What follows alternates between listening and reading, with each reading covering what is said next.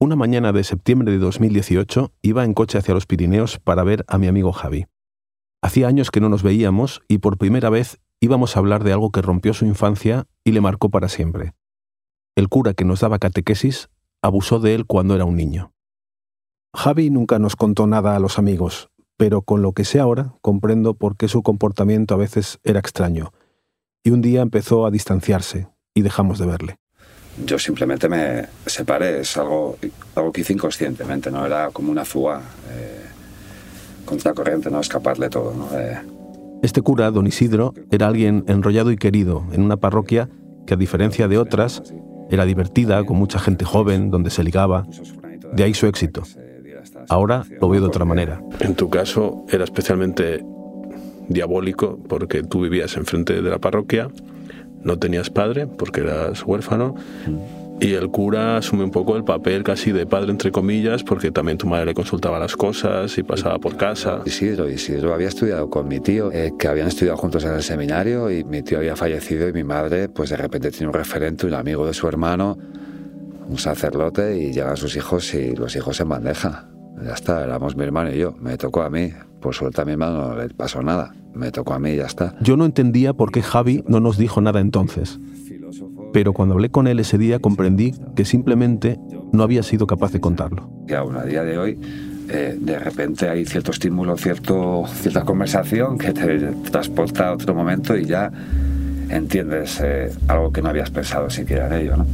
Yo en ese momento aluciné porque no tenía, jamás me había pasado por la cabeza ni tenía la más mínima pero bueno, pues intentas pues, estar ahí o intentar hacer algo. En mi caso, casualidad, soy periodista y he podido hacer más cosas. Bastantes más cosas. Muchísimo. Soy Íñigo Domínguez, periodista del país. Soy parte del equipo que a partir de 2018 destapó los abusos de la Iglesia en España. Esta es la historia de cómo lo hicimos. Lo que le había pasado a mi amigo Javi Paz me tocaba de cerca. Pero pronto vimos que había muchísimos más casos. En 2018, el periódico había publicado aquel artículo que hacía la primera radiografía del problema. Y desde ese momento no pararon de llegar mensajes al buzón que habíamos abierto. No dábamos abasto. Así que llegaron refuerzos. A José Manuel Romero y a Julio Núñez nos unimos otros compañeros. Yo fui el último en llegar. Para empezar a trabajar juntos nos repartimos los emails de las víctimas por zonas geográficas. A cada uno nos tocaron varias decenas de correos como estos. Al enterarme de la noticia me he atrevido a escribir. Soy un alumno que en los 70 cursó estudios en el Colegio Salesiano San Miguel Arcángel. Hola, soy Teresa. Mi caso no fue denunciado. El cura abusador se llamaba Domingo Cior de Azcona y era director del Colegio Padres Trinitarios de Salamanca. Durante mi época de estudiante, siendo muy niño, sufrí determinados abusos sexuales por parte de Juan Calvo, un religioso de ese colegio. Sé que no fui el único, era amigo cercano de mi familia. El cerdo del cura confesó que era cierto lo que yo decía y pidió pedirles perdón a mis padres. Todo quedó en eso. Nos consta a los estudiantes que los curas que abusaban eran protegidos e incluso trasladados de centro. Algún padre se presentó en el centro, pero nunca se hizo nada. En fin, he tenido una vida de mierda hasta que el cura se mató y me divorcié. Soy profesora de filosofía en la Escuela de Arte de Salamanca. Me salvó del suicidio el estudio Gracias por interesarse en mi caso. Ante esta avalancha de mensajes, el primer problema fue decidir qué casos se podían publicar y cuáles no, y por qué. Porque claro, no podíamos creernos sin más y publicar acusaciones tan graves. Solo teníamos la palabra de una persona contra otra. Y eso es lo normal, porque en estos casos casi nunca hay pruebas. No hay una foto, un vídeo, un testigo. Por eso establecimos un protocolo. Lo fuimos inventando sobre la marcha y apostamos por los criterios más restrictivos posibles,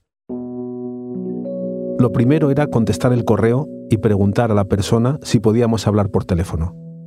Eso ya era un primer filtro. Lo cuenta mi compañero en la investigación, Julio Núñez. Tu deber como periodista también es informarle y decirle el riesgo que corre saliendo. Porque es que se va a exponer, es que hay veces que que ha habido alguna víctima que ha salido y le han retirado el saludo en su pueblo. Si no querían aparecer con su nombre y apellidos, no podíamos publicar el caso. Si la respuesta era sí, íbamos al tercer paso, como explica Oriol Well, otro de mis compañeros. ver si está denunciado alguna persona o la persona que ellos denunciaban o alguna persona de, su entorno, de la parroquia o de la, de la orden. Pedíamos papeles del colegio, notas, fotos de la época y también fotos del malo. Al agresor, entre nosotros, lo llamábamos así de forma coloquial, el malo. Eh, a veces llegaban dos o tres correos del mismo colegio, del mismo internado o del mismo cura de la misma parroquia, lo cual te permitía ir construyendo la historia y armarla mejor. Era un trabajo casi de orfebrería. El último paso era llamar para escuchar la otra versión. Curas que, que, siguieran vivos, y llamarles e intentar contrastar la información. Algunos de ellos eh, admitieron los hechos y otros, en cambio, lo negaban o tan solo te querían atender. Al final decidimos que, para empezar, solo publicaríamos casos de personas que no solo aceptaran salir con su nombre, sino que incluso quisieran aparecer en vídeo, dando la cara.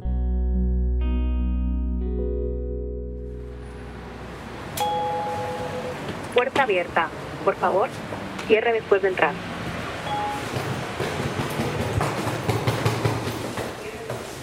Muy buenas. Hola. Está Emilio, ¿no? Ah, Hola, muy buenas. Eh, gracias por venir. Eh, por favor. En todos estos casos, lo más difícil, el obstáculo más grande, siempre es que las víctimas se atrevan a romper el silencio.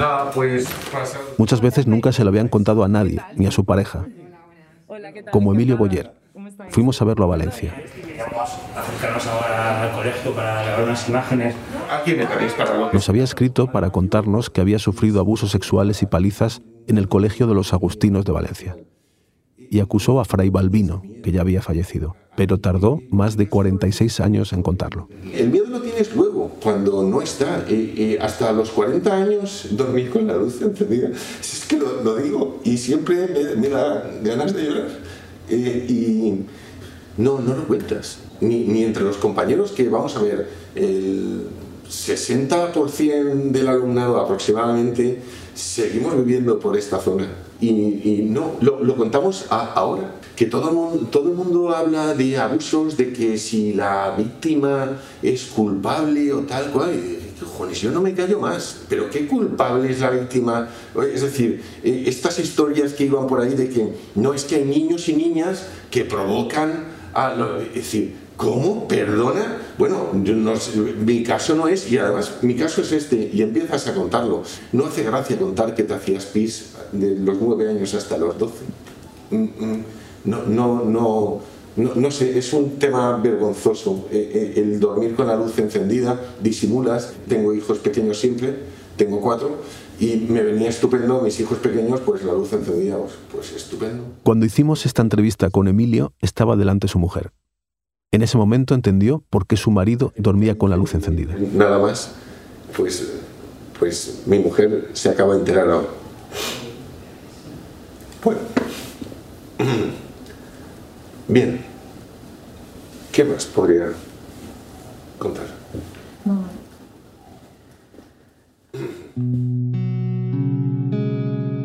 Lo de mantenerlo en silencio durante décadas es una pauta que se repite. Y el momento de hablar también es complicado. Las víctimas saben que todo depende de que las creamos, y a veces, para creer a una víctima, esperamos que se presente como lo que pensamos que tiene que ser una víctima. A veces alguien te cuenta algo terrible con tan pocas emociones que te cuesta creerlo, como le pasó a Julio en una de sus primeras entrevistas. Y yo, pues con todo ese tipo de prejuicios de lo que yo creía que era una víctima, pues yo digo, dudé, dije, joder, es una víctima, pero sí, no está llorando, no está triste, no está... Esto es un prejuicio muy grande que yo tenía y que me avergüenza mucho. Y es que en esos primeros meses de investigación aprendimos que no todas las víctimas son iguales. A medida que íbamos escuchando a más personas y conociendo sus historias, vimos que cada una lo lleva de una manera. Te vas a encontrar gente, por ejemplo, que lo ha superado y lo cuenta. Y lo cuenta de una manera natural. Hay una persona que lo cuenta súper cabreada y que eso le ha afectado de una manera muy negativa a su vida, de una manera violenta, de una manera incluso también paralela, muy cabreada, pero que con el miedo de no querer hacer daños a sus hijos y que no le muestra afecto. Recuerdo un caso en el que alguien estoy hablando y se pone a llorar. Me dice, es que es la primera vez que alguien, que alguien me escucha. Muchas de esas conversaciones nos removían por dentro pero luego teníamos que dejar de lado la emoción. Tú, tú crees a la víctima, tú, tú la crees, pero tu oficio no consiste en creer, consiste en saber. Y la verdad es muy escurridiza en todos los aspectos, ¿no? ¿Por qué todas estas personas se lanzaban a hablar después de tantos años? Por muchas razones, para que se supiera la verdad, para no saberla ellos solos, también a veces porque el acusado estaba vivo y tenían miedo de que pudiera haber más víctimas mientras siguiera suelto por ahí. A veces era por una película que veían sobre este tema que de repente les hacía revivir todo. Una de las cosas que más me impresionó fue que muchas de estas personas rompían el silencio cuando tenían un hijo al verse reflejados en ellos y recordar su infancia, se decidían a hablar. Es justo lo que le pasó a mi amigo Javi. Yo cuando di el paso fue por eso, por mi hijo, porque yo no podía, yo necesitaba estar bien del todo, al 100%, y, y se lo debía a él, era mi regalo para, de futuro para él. es lo que le podía dar, o sea, como herencia, la verdad, simplemente. Cada vez que sacábamos un artículo, nos escribían otras víctimas de ese sacerdote o de ese colegio, vimos que raramente un agresor lo había hecho una sola vez, siempre había más víctimas. Quienes nos escribían estaban seguros de ello. De hecho, al contárnoslo, esperaban que aparecieran más, nos lo decían siempre. Por ejemplo, a Julio le pasó con un caso de Bilbao. Entonces ahí te dabas cuenta que, por ejemplo, había tres personas que te hablaban del Colegio Salesiano de Deusto. Entonces yo recuerdo que por Navidad, por ahí, escribí uno sobre ese caso de Deusto en el que la víctima quería salir con su nombre y denunciaba a un tal eh, José Miguel, creo que se llamaba, pero el mote era Don Chemi. Y, bueno, hablando con él durante mucho tiempo, me revela, no, no, sí, abusó de mí, pero yo a los años mm, fui a la, policía vasca y lo denuncié. Y para mi sorpresa, cuando fui a poner la denuncia, el archaña me dijo, eh, ¿este tipo es Don Chemi de, Deusto? Y él dice, sí, este tío también abusó de mí. ¿Y él cómo? Tal. Que sí, que sí, que este tío abusó de mí. Y dije yo, o sea, este tipo abusó de bastante gente. Julio llamó por teléfono a ese profesor, Don Chemi, para ver qué tenía que decir sobre las denuncias contra él. Y grabó la conversación es esta. mi nombre es Julio Núñez y le llamaba porque hemos recibido mm, una decena de denuncias eh, apuntando a usted eh, que abusó sexualmente de unos niños en Deusto, en el Colegio Salesiano de Bilbao. Ha habido varias denuncias en la Archancha, entonces a mí los delitos han prescrito, entonces a mí me gustaría saber cómo se siente usted, si tiene algo que decir ante esto. Hombre, pues en este momento me siento muy mal que me diga eso. Es la primera noticia que tengo. Al principio, Julio pensaba que la conversación no iba a ninguna parte. Mm, ¿Admite que hubo problemas en, en, eso, en ese colegio cuando estuvo allí? Yo personalmente, o sea, no tengo conciencia de nada de eso. Que hay cosas, a veces, pues sí, suele, suele pasar cosas. Pero esta extraña charla, de la que parecía que no iba a salir nada, de pronto empezó a dar un giro. No, a ver, nosotros estamos investigando, o sea, yo no puedo publicar nada que sea un rumor, porque mi trabajo es publicar una constancia o un hecho. Entonces, cuando te llega una noticia así, pues lo primero que hay que hacer es hablar con todo, con todo el mundo. Mire, es un tema que me resulta tan, tan, tan desagradable que ya, Ya, entiendo. Bueno, usted ha dicho que, usted no hizo nada, o sea, que usted es inocente. Si me, dice que hay papeles por ahí en la ensaña. No sé, pero usted tiene que confesar algo, a lo mejor puede estar arrepentido, no lo sé, son hace 30, 40 años, estamos hablando. Estoy arrepentido de muchísimas cosas, de muchísimos errores que he cometido, pero en ese sentido yo creo que no, no he tenido nada,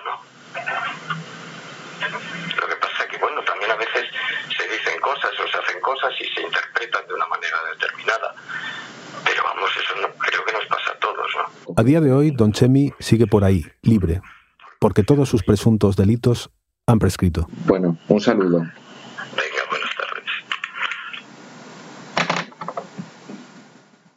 Cuando publicamos su historia, a la semana siguiente ya había 50 denuncias contra él en la Archancha. Los salesianos pidieron perdón, pero las denuncias se archivaron.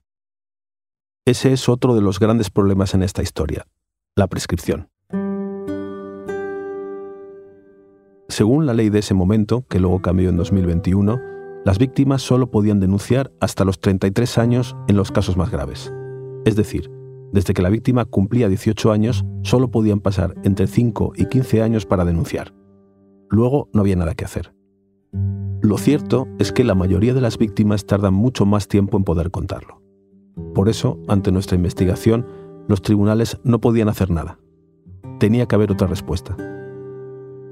Pero eso pone también encima de la mesa otra realidad. Es una cosa que solamente debe afrontar la Iglesia, lo debe también hacer el gobierno, el Parlamento. En otros estados han reaccionado de esa manera. En Australia, en Irlanda, en Estados Unidos, bien a través de una fiscalía, a través del Parlamento, a través del, del gobierno del Congreso, se ha llevado a cabo la creación de una comisión independiente para saber qué pasó y para de alguna manera restaurar a esas víctimas. No se ha estudiado mucho, se está haciendo.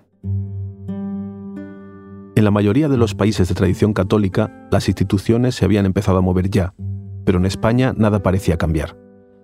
Había silencio de la Iglesia, de todos los partidos políticos, de todas las autoridades.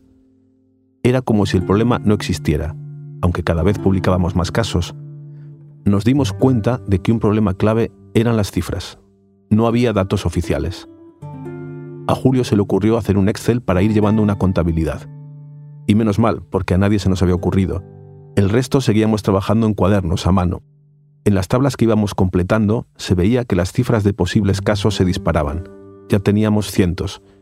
Y las estadísticas de otros países y los expertos nos decían que era solo la punta del iceberg. Lo que defiende la gran mayoría de expertos es que un pederasta es un depredador que busca a su presa, es decir, a su víctima. Entonces un depredador piensa, ¿dónde puedo encontrar niños? la mayoría de, víctimas que nos ha llegado a nosotros son en colegios, son en órdenes religiosas, pero no porque las órdenes sea más común, sino porque las órdenes están encargadas de, gestionar colegios, salesianos, lasalle, maristas. Esa es una de las realidades que hay que el pederasta va a, en busca de, niños. Por eso también hay eh, pederastas que eh, son entrenadores de fútbol, campamentos, siempre son en los ámbitos en los que puede abusar. También descubrimos que algunas víctimas en realidad ya lo habían contado antes. Habían ido a denunciar a un obispo o a una orden religiosa, pero no les hicieron ni caso. Y es más, fue un segundo trauma. Es lo que le pasó a mi amigo Javi Paz. O sea, yo para conseguir entrar cada día en el obispado, a las reuniones con el obispo daba 20 vueltas y lloraba durante media hora en los alrededores escondido. Y entrabas ahí con tu mejor cara y tal. Al principio con buena fe lo voy grabando todo. ¿no? Pero el cómo me he sentido destrozado después de tanto tiempo, o sea, porque yo más o menos ya tenía hasta eh, asumido el dolor, el, sufrimiento que me supuso eh, recordar los abusos, el darme cuenta de mi historia, de lo que me había pasado y todo eso, digamos que no estaba sanado del todo, pero ya tenía, ya estaba en un proceso, yo ya estaba ahí con mis herramientas, pues medio que a veces te querías más mejor de lo que estabas, ¿no? Pero yo estaba bien, eso estaba medio superado, entre comillas. El shock que me supuso, el, el trato que me dieron, el cómo me engañaron, todo eso, Íñigo, a mí me dejó, eh, yo creo que me hundió muchísimo más que cuando empecé a recordar todo. O sea, eh, ahí me, o fue ese dolor, esa, ese volver a ser víctima, como me, me, me, me ningunearon, me, me hicieron sentir una mierda otra vez. Eh, fue casi peor que haber recordado los abusos. Ahí me, mataron. Hay una palabra, revictimización, que aprendimos entonces. Las víctimas lo son cuando sufren los abusos, pero también una segunda vez cuando acuden a denunciarlo, y la Iglesia las maltrata y vuelve a humillarlas. En el caso de las mujeres suele ser aún más difícil denunciar. Sus casos tardan todavía más en salir a la luz. Sí, me acuerdo perfectamente. Según nuestro recuento, son el 14% de las víctimas. Y empecé a llorar en cuanto leí en el país que cabía la posibilidad. A Teresa Conde la hemos escuchado al principio de este episodio. Nos leía el email que había mandado al periódico. En aquel mensaje, Teresa denunciaba violaciones de un cura en el Colegio de los Trinitarios de Salamanca. Sucedió entre sus 14 y 16 años. Teresa nunca había hablado, pero arrastró su trauma muchísimos años. En 2009, su marido pidió a la Iglesia la nulidad de su matrimonio y para ello alegó los abusos que había sufrido Teresa. Pues la Iglesia aceptó esos abusos como base para anular el matrimonio, pero lo increíble es que nunca los investigó. Pero lo, terrorífico es que me atribuyen a mí y le atribuyen a mi madre la responsabilidad. el depredador sexual queda completamente limpio. Dicen algo así al inicio como que yo he tenido un asunto muy oscuro eh, y una relación con un cura amigo de mi madre que yo tachaba de violación, y eso es literal, yo tachaba de violación, yo 14 años, el tío 42, hasta legalmente, y no tengo identidad ninguna, y esto soy consciente ahora, me he pasado 15 años adaptando mi comportamiento, mi pensamiento, mis hábitos ordinarios, mi ropa, por supuesto, para evitar generar conflictos en mi casa. Y luego, para, para ahondar más en el sufrimiento, me tachan de mala madre, mala persona, mala profesional, destartarada y todo este tipo de cosas. Como yo no tenía capacidad para presentarme delante del Tribunal de la Santa Iglesia Católica, dijeron de mí lo que quisieron. Para Teresa la revictimización es triple. La primera victimización que sufrió fueron los abusos. La segunda fue el proceso surrealista para anular su matrimonio en el que los abusos volvieron a salir a la luz sin que la Iglesia hiciera nada. Y hay una tercera, la reacción de su entorno. Estamos mucho más invisibilizadas que los hombres, pero además es que los abusos sexuales a mujeres en cualquier ámbito social se consideran algo normal. Entonces yo me he encontrado hace mes y pico con, bueno, tuve una conversación con un abogado que cuando yo me quejaba de estas cosas que aparecían en la sentencia de nulidad, pues se encogía de hombros, como diciendo, bueno, pues si es normal, pues ¿por qué se queja de esto, no? Eh, yo creo que efectivamente quizá haya menos víctimas de abusos sexuales en la Iglesia hacia mujeres, pero los hay, sin ningún género de dudas, los hay.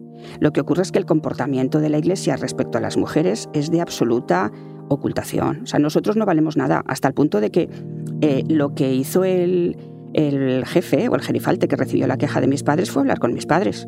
A mí no me ha pedido perdón nadie todavía, nadie se ha preocupado, bueno, ni mis padres, y lo digo abiertamente. Y me consta y sé que no fui la única víctima de esta persona. Él ha permanecido hasta que se ha estrellado con el coche tranquilamente. Lo único que ocurrió fue que le prohibieron venir a Salamanca porque yo había hablado. A ver, es peor estar callada que hablar, entonces vale. Pero mm, es estigmatizante hablar. Porque yo, por ejemplo, la, últimamente hemos hablado más y si hemos estado más visibilizadas, eh, ha cambiado la relación con mis vecinos de escalera, por ejemplo. Ha cambiado, sí. A algunos les centra cosas hasta entrar conmigo en el ascensor y no es por el COVID. Pero sí, sí, en mi centro laboral, y, y, lo quiero dejar muy claro porque es para que veáis a qué nivel de atrocidad se puede llegar. Eh, yo tuve un conflicto con un compañero y la respuesta grito pelao de un tercer compañero que se metió en el medio fue chillarme en la sala de profesores con el alumnado fuera. Yo sé que te pasaron cosas en la infancia, pero igual la hija de puta eres tú.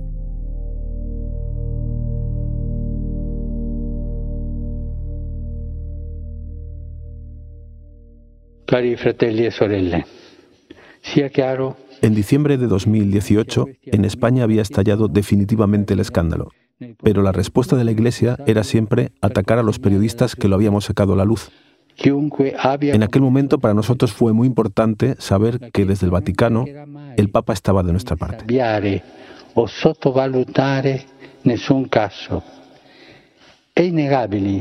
Lo que dijo el Papa fue muy claro. Dijo que le gustaría agradecer a los trabajadores de los medios que habían sido honestos y objetivos y que habían tratado de desenmascarar a los lobos, pidió que no se guardara silencio y que saliera a la luz de forma objetiva, porque el mayor escándalo en esta materia, dijo, es encubrir la verdad.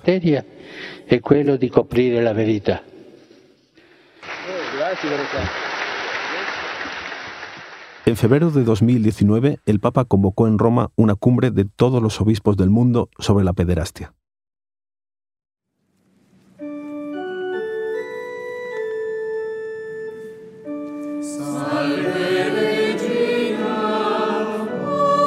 La cumbre del Vaticano se tradujo en muchas palabras y muy pocos resultados. Los obispos volvieron a sus países diciendo que había cambiado todo, pero no cambió nada. El presidente de la conferencia episcopal, Ricardo Blázquez, seguía diciendo que no conocía ningún caso. Yo no tengo constancia. No tengo constancia. Si los hay, los habrá. Quien tenga constancia, pues puede ser testigo de este abuso. En 2019, la ministra de Justicia, Dolores Delgado, dijo en un programa en televisión española que iba a pedir a los obispos todos los datos de abusos que tuvieran. Le voy a pedir a la conferencia episcopal, a través eh, del Ministerio de Justicia, que se nos informe sobre los casos, las investigaciones, los supuestos en los que hay esta implicación. ¿Por qué? Porque creo que la verdad es muy importante para prevenirla y por las víctimas. Pero los obispos dijeron que no tenían por qué darle nada. La ministra también pidió un informe a la Fiscalía. En ese informe, la Fiscalía decía que no tenía datos, pero aún así sugería algo interesante. Como todo estaba prescrito, recomendó seguir el ejemplo de otros países y crear una comisión de la verdad desde las instituciones. Ese informe se quedó en un cajón, y tuvieron que pasar tres años para que se hiciera realidad. Pero de eso hablaré en el próximo episodio.